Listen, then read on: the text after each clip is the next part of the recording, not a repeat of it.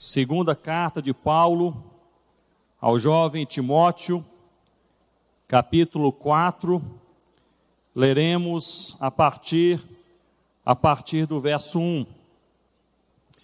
Eu gostaria que você abrisse a sua Bíblia comigo crendo que Deus de fato é o Senhor desta palavra e um Deus que faz todas as coisas.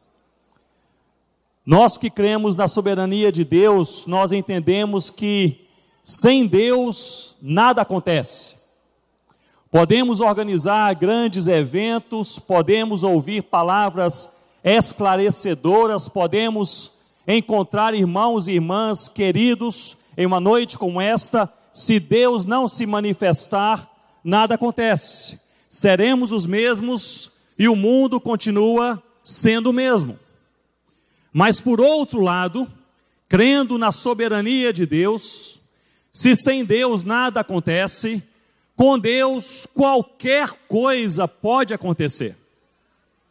Não há coração tão duro que Deus não possa quebrar. Não há casamento tão quebrado que Deus não possa restaurar. Não há pecado tão sujo que Deus não possa perdoar. Não há igreja tão abatida que Deus não possa reavivar. Não há povo tão distante que Deus não possa alcançar. Se sem Deus nada acontece, com Deus qualquer coisa pode acontecer. E é desta forma, nesta fé e nessa expectativa que nós lemos a palavra do Senhor. Na expectativa do Deus Todo-Poderoso, o Autor do universo, o Deus da sua e da minha vida, falar ao meu coração, ao seu coração e fazer alguma coisa diferente em nossa alma. Nós queremos e precisamos ser mudados por Deus para a glória de Deus. Esta carta é escrita por Paulo ao jovem Timóteo, Paulo a escreveu de uma prisão. E Paulo escrevendo essa carta, ele tinha consciência que seria a sua última carta. Aliás, ele menciona isso três vezes. É a última carta que ele escreve, ele está aguardando a sua morte. Paulo está preso em um calabouço, segundo Eusébio, no século IV, ele descreve a prisão do apóstolo Paulo como um calabouço subterrâneo, apenas com um buraco no teto para entrada de luz e de ar. É ali que Paulo estava. E Paulo ele escreve esta carta a este jovem que ele conheceu em uma cidade chamada Listra. Ali pregou o evangelho e ali Deus transformou o coração de Timóteo. Na segunda visita a Listra, ele encontra Timóteo, um jovem amadurecido em sua fé, e Paulo convida para ser também companheiro de jornadas missionárias. Portanto, Timóteo para Paulo era uma mistura de filho na fé e companheiro de ministério. E é justamente sobre a fé no Senhor Jesus que Paulo escreve ao jovem Timóteo nos últimos dias da sua vida. John Stott ele comenta essa carta formada por quatro capítulos e ele destaca que em cada capítulo existe uma exortação específica. No capítulo 1, guarda o Evangelho. Capítulo 2, sofre pelo Evangelho. Capítulo 3, permanece no Evangelho. E capítulo 4, prega o Evangelho. Nós leremos nesse momento no capítulo 4, a partir do versículo 1. Se você puder ficar de pé comigo nesse momento leremos a palavra do Altíssimo Deus. 2 Timóteo capítulo 4, versículo 1.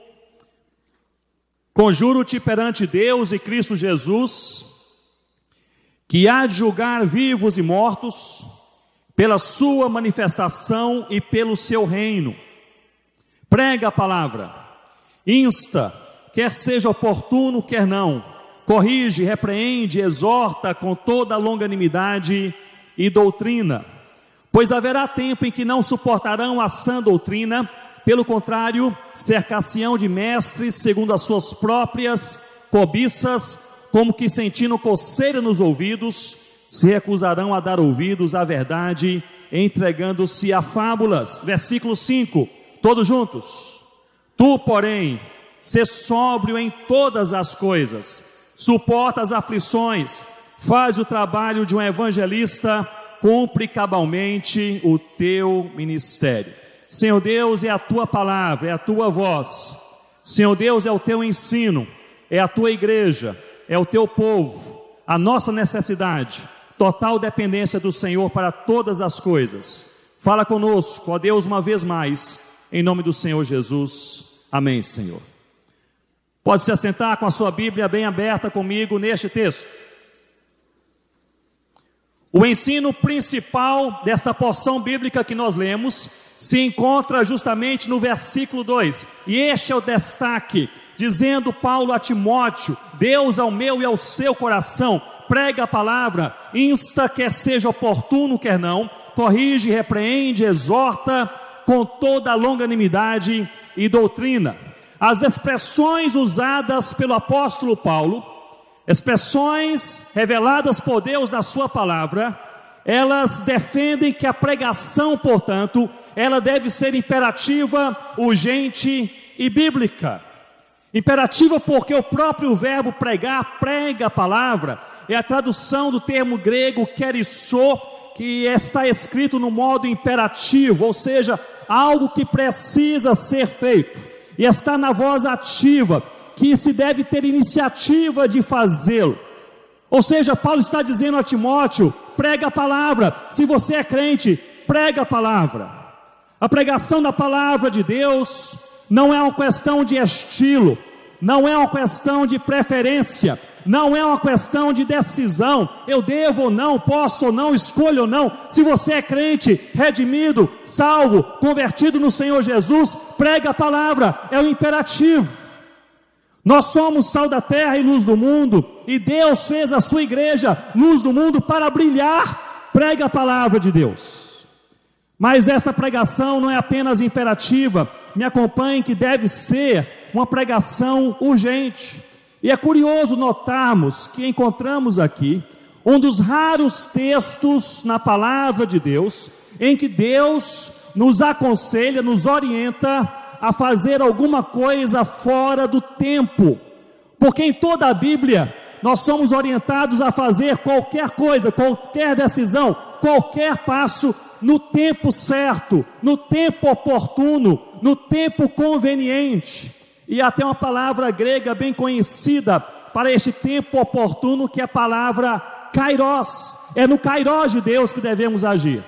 Mas este texto, especialmente no versículo 2, nós vemos que Deus, por meio de Paulo, falando a Timóteo e a você e a mim, está nos orientando a nós fazermos algo fora do tempo, mesmo quando for inconveniente. Prega a palavra a tempo e fora de tempo. A expressão grega aqui é kairos, a tempo, e no akairos, fora de tempo.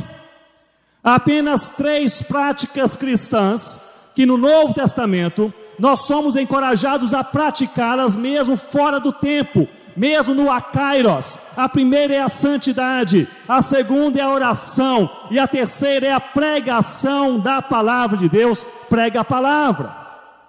Mas quando nós olhamos esse termo bíblico, prega a palavra, a tempo e fora de tempo, mesmo quando for inconveniente, talvez passe pela nossa mente que se trata da inconveniência de outros ao ouvir a palavra de Deus. Mas não é isso que eu creio que o texto diz. Quando for inconveniente, sobretudo, para quem prega a palavra. Ou seja, se for fácil, prega a palavra. Se for difícil, também pregue. Se as portas estão abertas, pregue a palavra. Se elas se fecharem, pregue a palavra.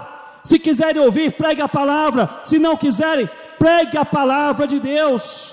A pregação da palavra de Deus é missão da igreja, privilégio do seu povo, para a salvação de todo aquele que crê na palavra, no Senhor Jesus, pela fé, debaixo da graça soberana de Deus. Prega a palavra. Não apenas a pregação da palavra deve ser imperativo, gente, mas vemos no versículo 2 essa ideia de que deve ser uma pregação também bíblica porque Paulo, ele está exortando a Timóteo, prega a, o que irmãos? Prega a palavra. Não pregue as suas ideias. Não pregue os seus projetos. Não pregue a sua igreja. Não pregue a sua, a sua tendência pessoal, pregue a palavra de Deus. E aqui Paulo até mesmo instrui Timóteo como pregar a palavra. Ele diz: corrige, ou seja, aponte o erro mesmo se levar ao constrangimento.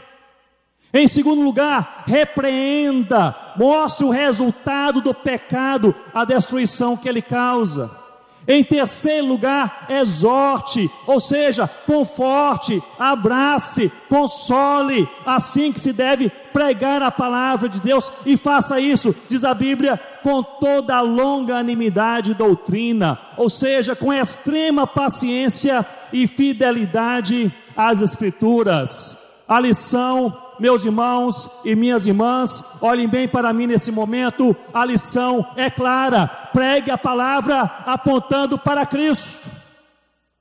Esta mensagem foi gravada durante o evento da Consciência Cristã e faz parte de uma série de outras mensagens que estão disponíveis no Bless, uma plataforma de estudos bíblicos focada em te auxiliar na sua jornada de fé. Acesse o link que está na descrição e saiba mais.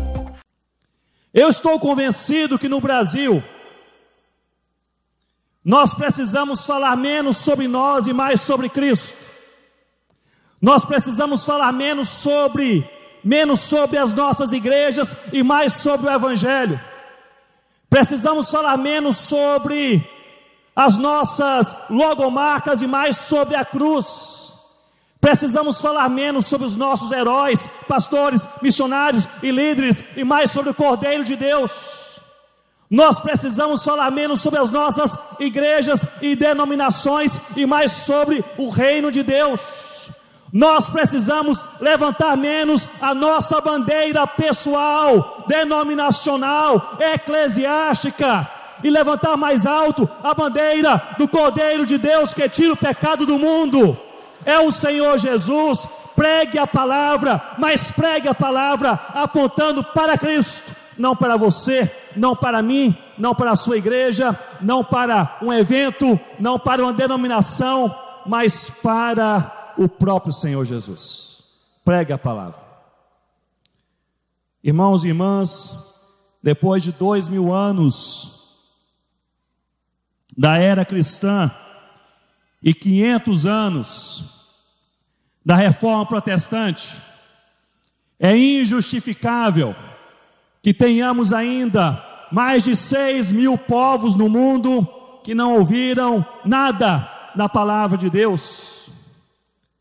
É injustificável que haja ainda mais de 2 mil, 2.200 povos no mundo onde não há sequer um missionário, um missionário. É injustificável que em nosso país ainda convivamos com mais de 100 etnias indígenas sem a presença de um missionário. Mais de duas mil comunidades quilombolas e 10 mil comunidades ribeirinhas sem a presença de uma igreja evangélica. Mais de 700 mil ciganos da etnia Calon não evangelizados.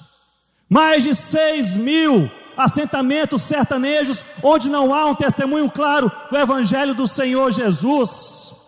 Imigrantes espalhados por todo o Brasil, entre nós há décadas e décadas, muitas vezes sem ouvirem uma só vez o Evangelho do Senhor Jesus. Um país onde menos de 2% dos surdos se declara crente no Senhor Jesus.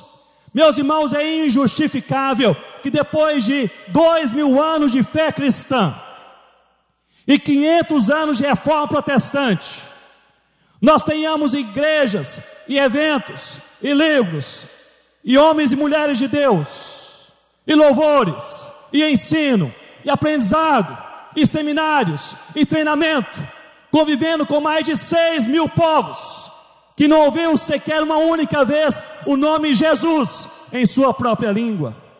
Aliás, em todo o mundo, isso também é injustificável. Há mais de 1.800 línguas que não têm um versículo bíblico traduzido em seus idiomas. É injustificável. Se o ensino principal desta porção bíblica prega a palavra. Se encontra no versículo 2. O ensino fundamental se encontra no versículo anterior, que é o versículo 1. Prega a palavra por causa de Cristo. Eu gostaria de chamar a sua atenção para este fato fundamental, que é o alicerce para a pregação da palavra. Sim, devemos pregar a palavra, mas pela motivação certa. E a motivação certa nós lemos, me acompanhe, no versículo 1, diz assim: Conjuro-te perante Deus e Cristo Jesus, que há de julgar vivos e mortos, pela sua manifestação e pelo seu reino, então prega a palavra. A principal razão para se pregar a palavra é o próprio Cristo. E Paulo aqui ele qualifica a Cristo. Ele diz que Jesus Cristo é o Senhor absoluto, pois ele diz, ele há de julgar vivos e mortos. Ele diz que é Jesus quem está expandindo a sua palavra, pois aqui ele afirma que ele se manifestou e está se manifestando. E ele diz aqui que devemos pregar a palavra também pelo seu reino, pelo que Jesus faz. Ele tem um plano, ele está espalhando a sua verdade por meio da sua igreja por todo o mundo. A rigor não há missionário pioneiro, porque onde o missionário pioneiro chega, ali Jesus já está presente, já tem um plano, já está trabalhando, porque é Jesus quem se manifestou em carne e quem está se manifestando por toda a terra, atraindo pessoas para a salvação no seu sangue, Cordeiro de Deus. Pregue a palavra. O ensino central é pregar a palavra, mas o ensino fundamental é a motivação. Pregue a palavra por causa de Cristo, aponte para Cristo. A centralidade da missão, portanto, é o próprio Evangelho de Cristo. E eu posso afirmar, por convencimento próprio, que este Evangelho, ele não é de direita nem de esquerda, ele é de Cristo. O Evangelho não é PMDBista nem petista, o Evangelho é Cristo. O Evangelho não veio tornar a sociedade melhor, veio redimi-la. O Evangelho não veio apenas fazer casamentos mais felizes, mais purificados. O Evangelho não veio promover apenas tranquilidade, mais paz. Não veio promover tolerância, mais amor. O Evangelho não veio glorificar o homem. O Evangelho veio para que o homem transformado dê glórias a Deus. O Evangelho é Cristo. E este evangelho que é Cristo, ele é supracultural, porque ele é para todos os povos, e ele define os povos, não o contrário. O evangelho que é Cristo também é multicultural, porque atrai pessoas de toda tribo, língua, povo e nação aos pés do Cordeiro. O evangelho também é intercultural, porque essas pessoas salvas agora têm comunhão, são igreja, se amam, estão juntas, como nós estamos aqui hoje à noite. O Evangelho também é cultural, porque é o próprio Senhor Jesus que se encarnou em nosso tempo, em nossa história, em nosso lugar.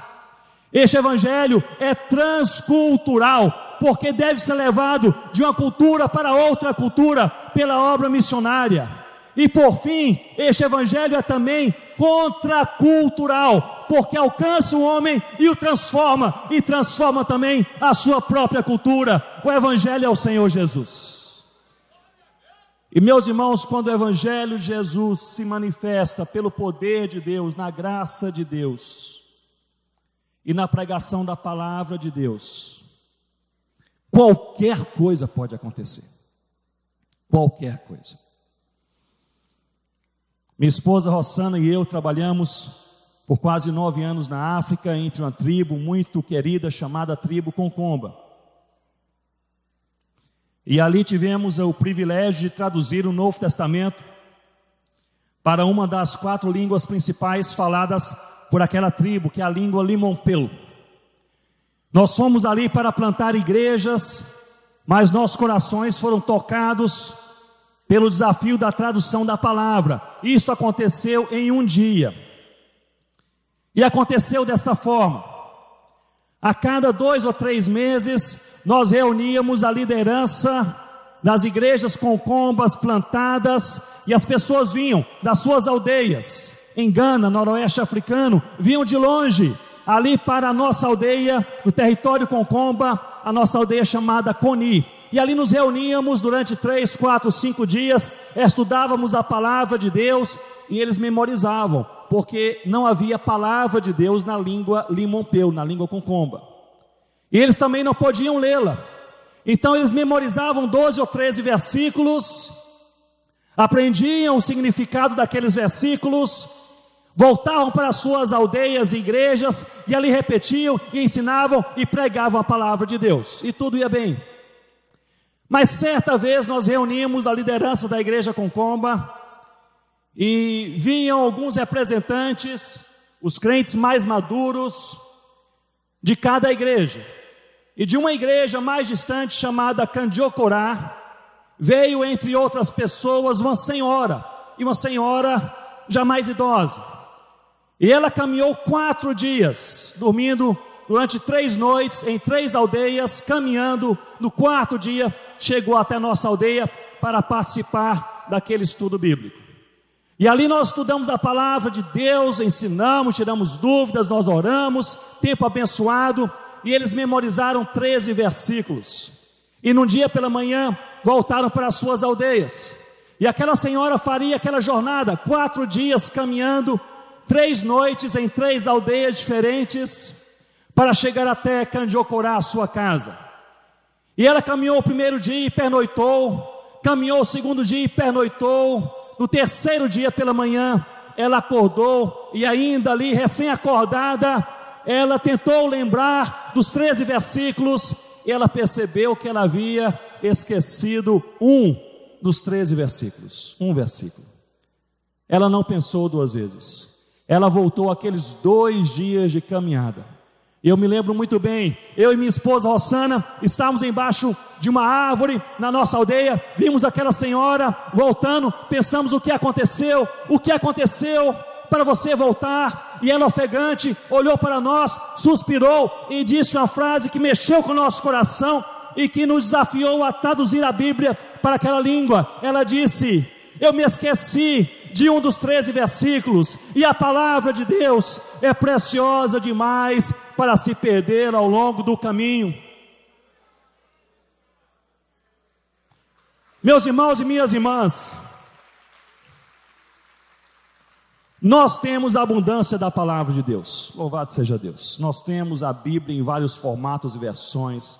Se você quiser uma Bíblia com a cor é, branca de bolsa, você encontra. Se você quiser uma Bíblia com referências e anotações, você encontra em abundância. Outro dia lançaram até a Bíblia da mulher, capa rosa. Eu não li porque é da mulher, mas lançaram. Meus irmãos, temos abundância da palavra de Deus, pregadores da palavra, ensino da palavra, encontro da palavra, explicação da palavra, temos abundância da palavra, nos falta vida coerente com a palavra. Nós ouvimos, mas onde está a vida? Nós cantamos e recitamos e ensinamos, mas será que a nossa vida está sendo transformada pela palavra? É preciso termos teologia, mas também piedade. Pessoas que entendem a Bíblia, mas que tenham também uma vida de oração. Pessoas que se animam na palavra, mas que têm o coração também quebrantado. Nós precisamos de uma igreja com mais teologia e mais piedade. Uma igreja que vive aquilo que crê. Uma igreja que vive aquilo que prega. Uma igreja em que a palavra é traduzida para a nossa vida diária. Pregue a palavra, ensino principal, versículo 1. Pregue a palavra por causa de Cristo, ensino fundamental. Aliás, principal versículo 2. Pregue a palavra por causa de Cristo, ensino fundamental, versículo 1. E nós chegamos nos versículos 3 e 4. Me acompanhem, por favor, em nome de Jesus. Porque encontramos aqui um ensino que vou chamar de ensino complementar. Pregue a palavra também por causa dos homens. E Paulo diz assim: Pois haverá tempo em que não suportarão a sã doutrina. Pelo contrário, cercar-se-ão de mestres, segundo as suas próprias cobiças, como que sentindo coceira nos ouvidos, se acusarão a dar ouvidos à verdade, entregando-se a fábulas. A principal motivação para a pregação da palavra é Cristo, a principal necessidade são os homens. E eu quero repetir: a principal motivação para a pregação da palavra é Cristo, a principal necessidade são os homens.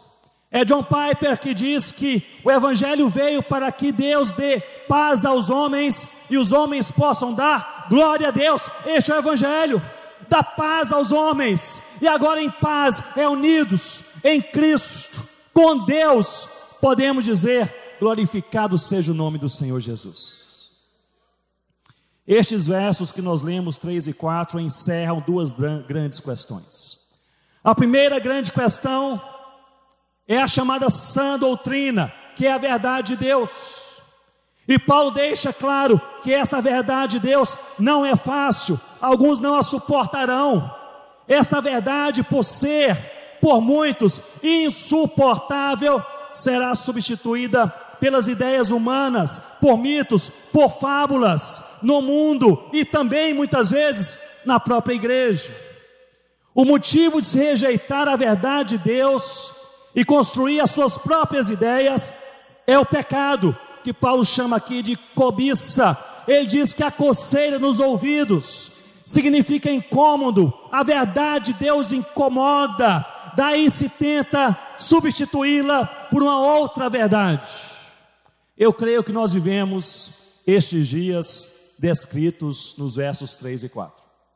Eu falei no seminário da tarde e repito, a cada ano, o dicionário de Oxford elege uma palavra como sendo a palavra do ano, cada fim de ano. No final de 2016, a palavra escolhida pelo dicionário de Oxford, como sendo a palavra que define a humanidade naquele ano, de acordo com seus próprios conceitos, é a palavra pós-verdade, com a seguinte nota de rodapé: pois não há mais verdade, apenas opinião. É neste século, é neste contexto que nós estamos vivendo e que Deus nos diz: pregue a palavra, mesmo a palavra mais incômoda, mesmo se for vista como arcaica, ou criticada, ou desprezada, mas prega a palavra de Deus. Eu gostaria de chamar a sua atenção para uma análise de Paul Hibbert talvez o maior missionário, missiólogo e antropólogo da nossa geração, e Paul Hibbert, ele disse que a palavra de Deus deve ser pregada toda a palavra, toda a palavra, todo o evangelho. Pois ele diz que o evangelho transforma o ser humano dentro dessas três dimensões. Transforma o ser humano, as suas convicções, o seu comportamento e a sua cosmovisão. E Paul Hibbert, ele alerta, porque se transformar apenas convicção, sem comportamento, teremos uma igreja nominal. E será que não temos em boa medida uma igreja nominal? E ele diz: se transformar comportamento, mas não a convicção, teremos uma igreja legalista. E se transformar convicção e comportamento, mas não cosmovisão, teremos uma igreja infrutífera. Portanto, pregue a palavra e pregue toda a palavra de Deus. Pregue a palavra, ensino principal, versículo 2: pregue a palavra por causa de Cristo, ensino fundamental, versículo 1: pregue a palavra por causa dos homens, ensino complementar, versículos 3 e 4 e chegamos no ponto que eu gostaria que fosse tido como ponto principal para o meu e o seu coração nessa noite. Versículo 5, que nós lemos juntos. Prega a palavra guardando o seu coração. Este é um ensino pessoal. Guardando o seu coração. Paulo diz a Timóteo: agora o discurso muda. Paulo não está falando apenas sobre o ministério, Paulo não está apenas com um apelo institucional, Agora, olhos nos olhos, é com Timóteo, é com a pessoa, é com o coração, e agora você e eu, na presença de Deus. Paulo diz: Tu, porém, se sobe em todas as coisas, suporta as aflições, faz o trabalho de um evangelista e cumpre cabalmente o teu ministério. Tu, porém, é possivelmente o ensino mais difícil desta carta, porque tu, porém, significa seja diferente. É como se Paulo dissesse a Timóteo: a maioria segue fábulas e não a Bíblia, mas tu, porém, Timóteo, você é crente, seja diferente. A maioria só ouve aquilo que lhe satisfaz, mas tu, porém, Timóteo, você é crente, seja diferente.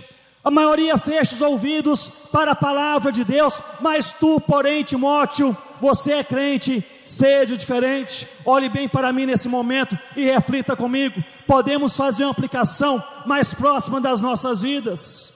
Marido, esposa. A maioria dos casais vê pornografia, e flerta com outras pessoas, mas tu, marido, tu, esposa, você é crente, tu, porém, seja diferente. Namorado, namorada, a maioria dos namorados em nossa sociedade pratica o sexo antes do casamento com uma pessoa, outra pessoa, sem compromisso. Mas tu, porém, jovem, namorado e namorada, você é crente, seja diferente.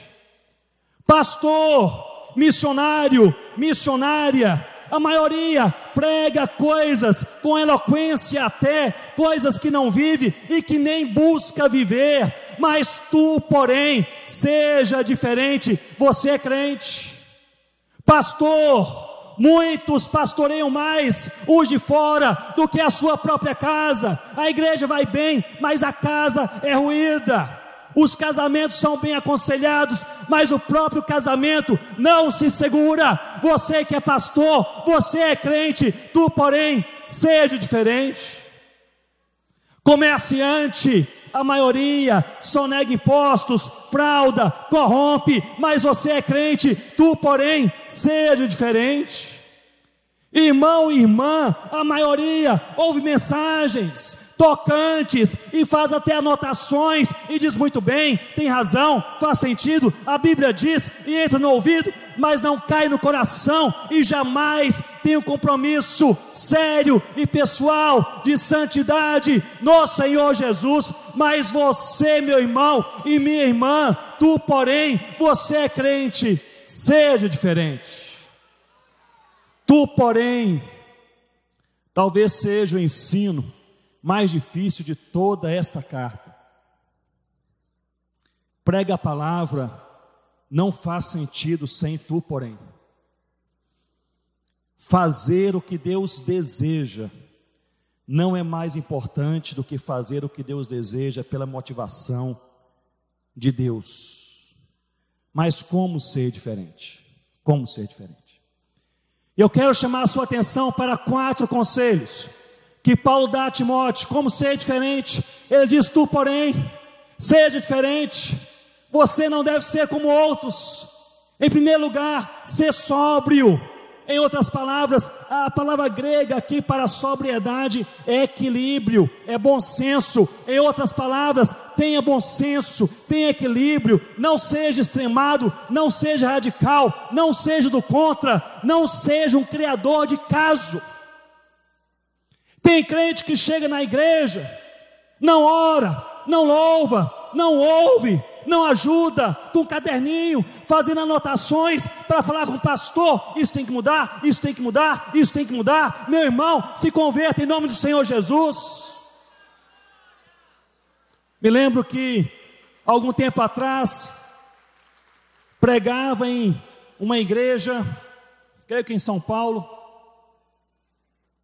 Termino o culto da noite e sigo com o pastor até a porta da igreja para cumprimentar os irmãos.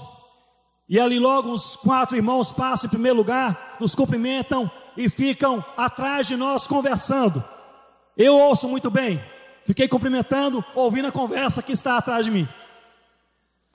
E o irmão falando com outro, O que você achou do culto? E o outro respondeu: Passou 17 minutos do tempo que nós programamos, o pastor será chamado a sua atenção na segunda-feira pela manhã.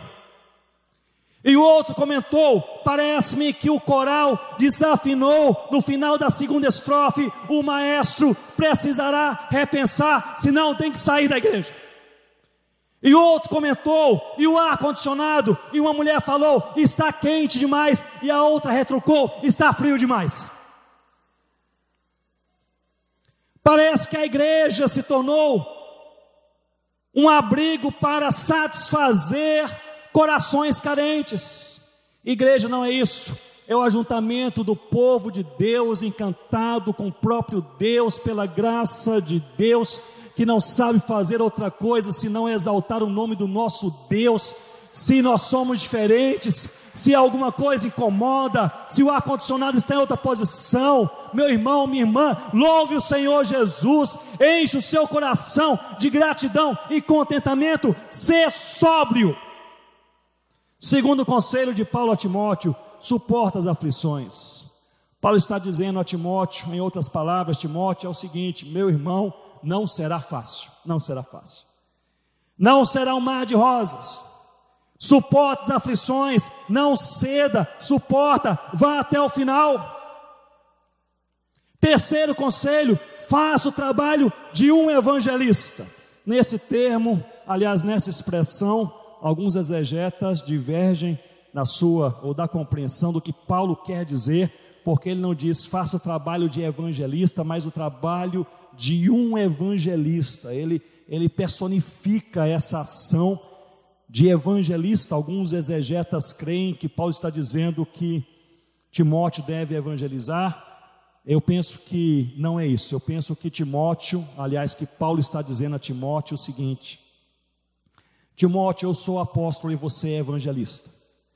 Lembram-se que Efésios capítulo 4, versículo 11, Paulo diz que Deus mesmo chamou alguns para serem apóstolos, profetas, evangelistas, pastores mestres. Eu penso que o que Paulo está dizendo a Timóteo, em outras palavras, é o seguinte: Timóteo, eu sou apóstolo, você é um evangelista, cumpra o propósito de Deus em sua vida, não queira ser Paulo.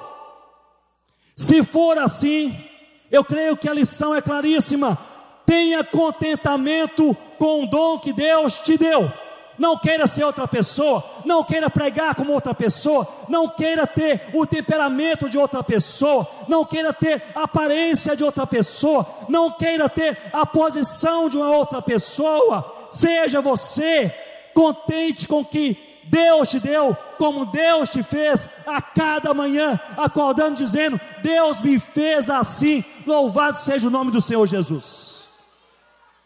Eu digo que uma das maiores fontes de frustração ministerial são pastores e líderes e missionários que não se contentam com quem eles são e com o seu chamado. Quarto conselho: cumpre o ministério, significa vá até o final. Chegue até a linha final. Eu pessoalmente creio que o mais difícil não é começar. No começo nós estamos empolgados. No começo o povo está te animando. No começo você tem aquela vibração, aquela expectativa.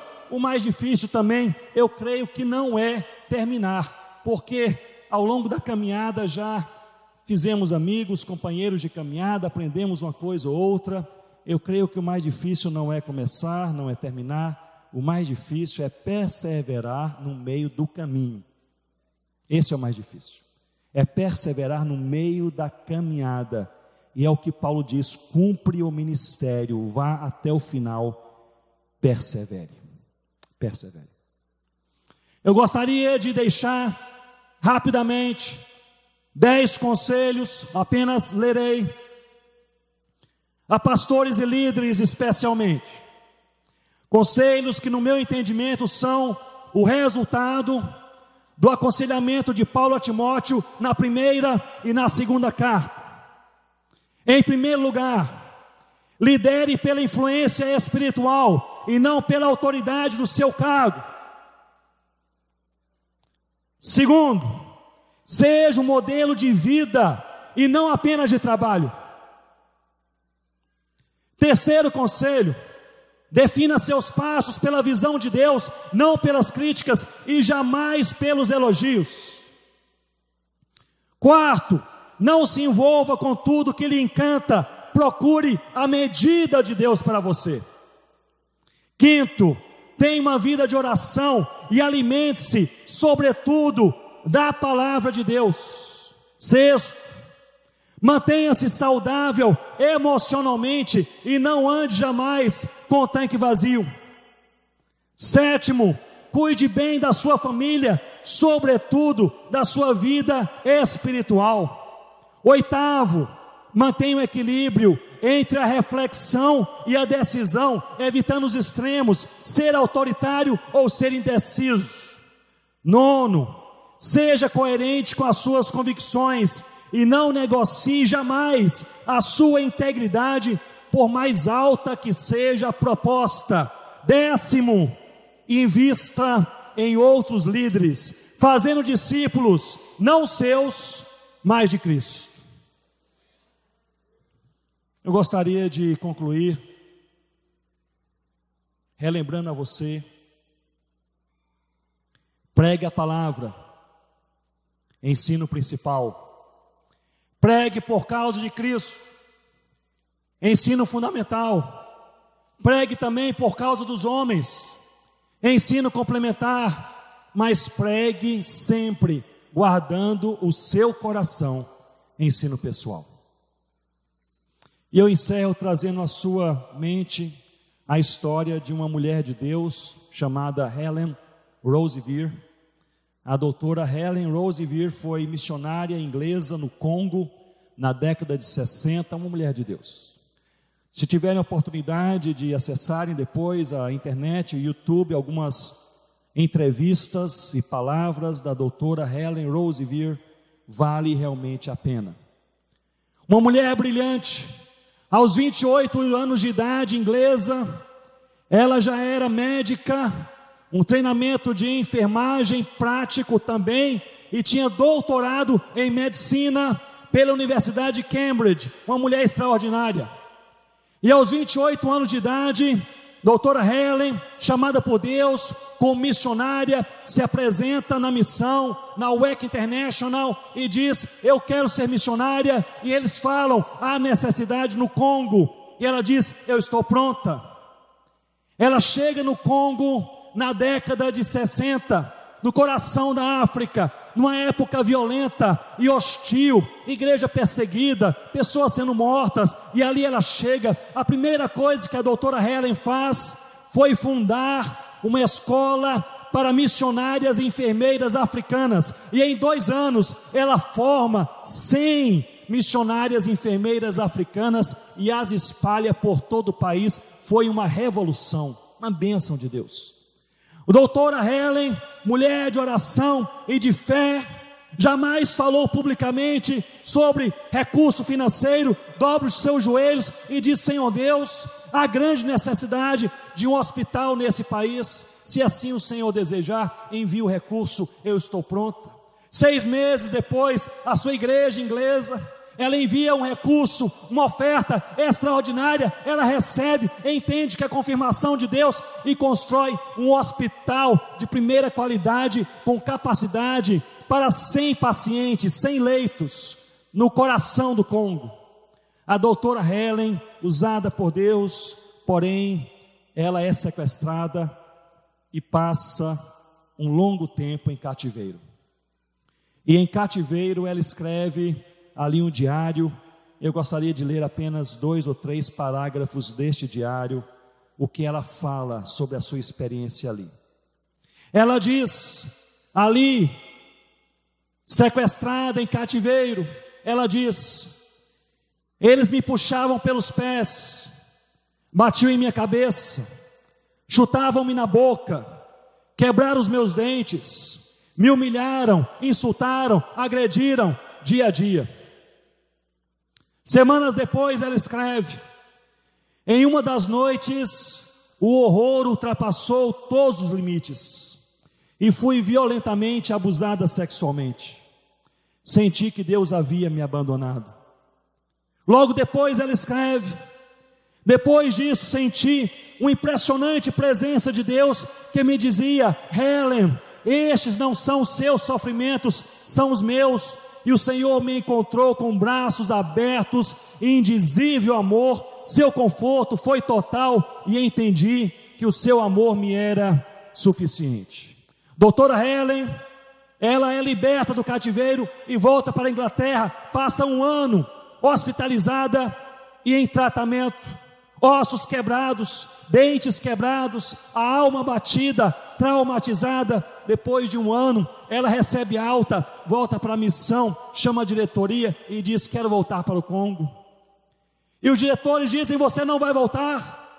Ela diz: Estou convicta que meu trabalho ali ainda não terminou naquele país. Ali o Senhor me deseja. Se não me enviarem, eu aqui vou renunciar, vou sair da missão, irei por conta própria. E eles falaram: Nós vamos apoiá-la. Oraram por ela. Ela voltou para o Congo.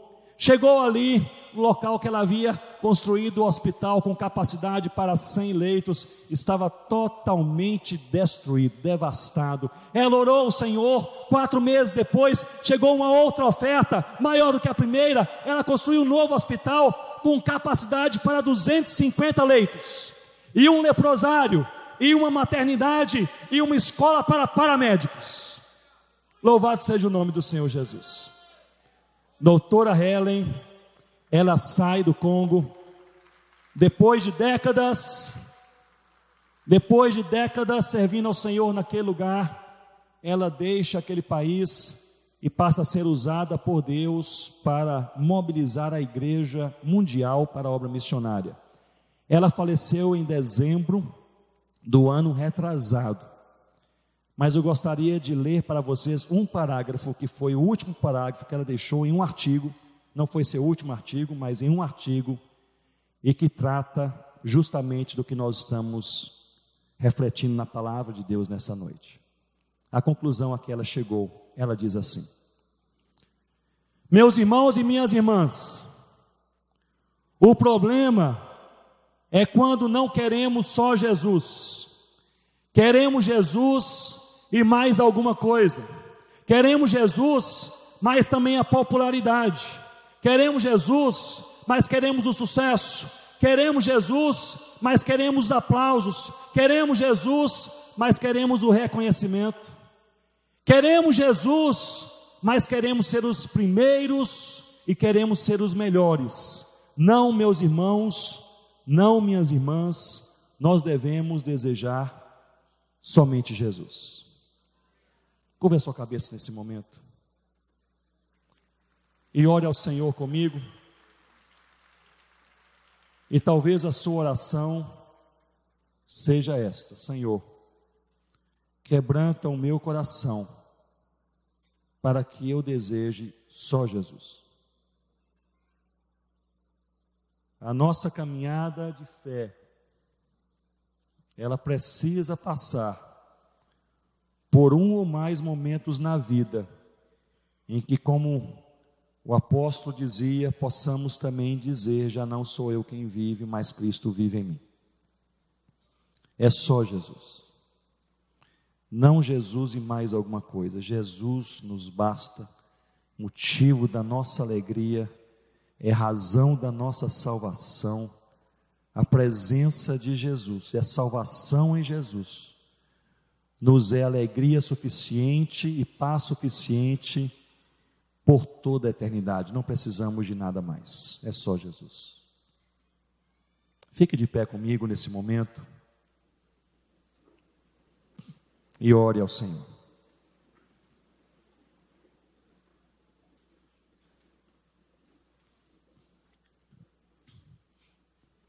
Ó oh Deus, nós queremos, em nome de Jesus, aqui reunidos na consciência cristã,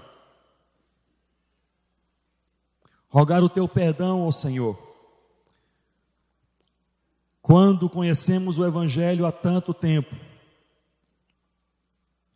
e convivemos pacificamente com tantos que não conhecem nada do Senhor Jesus.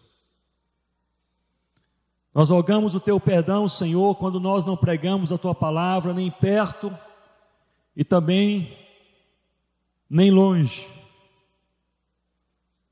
Quando estamos mais preocupados com o aparelho novo de celular que vamos comprar do que com a proclamação do Evangelho do Senhor Jesus aos amigos. Quando gastamos mais tempo pensando no modelo de roupa do ano novo do que investindo para que outras pessoas possam ouvir do nome mais doce e transformador de toda a história que é o nome do Senhor Jesus. Nós pedimos perdão, ó Deus, quando, como igrejas locais, nos preocupamos mais com o nosso próprio conforto do que com espalhar o teu evangelho no bairro em que estamos. Quando nos preocupamos mais com alguns detalhes, talvez até mesmo, ó Senhor Deus, desnecessários,